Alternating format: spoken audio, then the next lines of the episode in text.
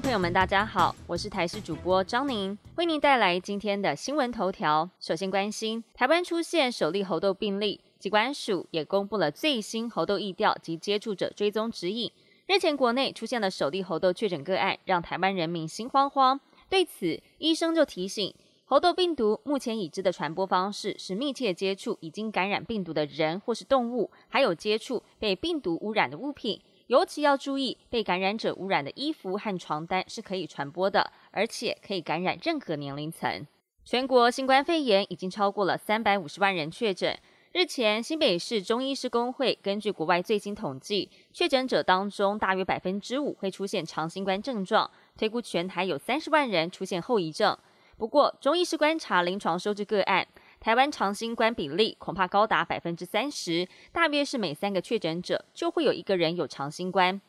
中医师指出，这与病毒还残留在体内有关，建议确诊者直到快筛阴性后的一个月内都不要吃补，因为这个时候身体还在发炎，应该经过中医师看诊，持续服用可以杀病毒的处方药物来清除病毒。天气方面的消息，台湾各地今天到周六连七天都会是三十五度的高温天气。中午过后，全台有雷阵雨，还有较大雨势发生的可能。气象局指出，南海周二、周三之后变成低压带，菲律宾东方海面不排除会有热带系统发展，有机会增强成为台风。至于是否影响到台湾，将要是高压减弱的幅度而定。要是高压减得比较弱，就会靠近台湾；一旦生成，将会比较靠近，并且是影响到台湾。但要是没有减弱太多，就会往大陆广东去，不确定性比较大，还需要持续的观察。经济部明天将召开电价审议委员会，电价是否调整备受瞩目。行政院长苏贞昌今天表示，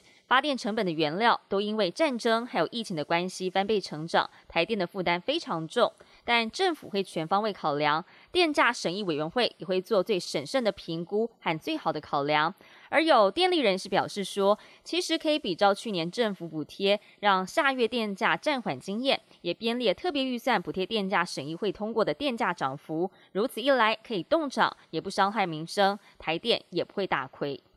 国际焦点：尽管猴痘病例最近在欧美国家暴增，甚至蔓延到亚洲地区，世界卫生组织紧急开会之后，在上周六宣布决议，目前爆发的猴痘疫情还没有成为国际公卫紧急事件。也就是国际卫生条例当中最高级别的警戒。耶鲁大学流行病学的副教授冈萨维斯就表示，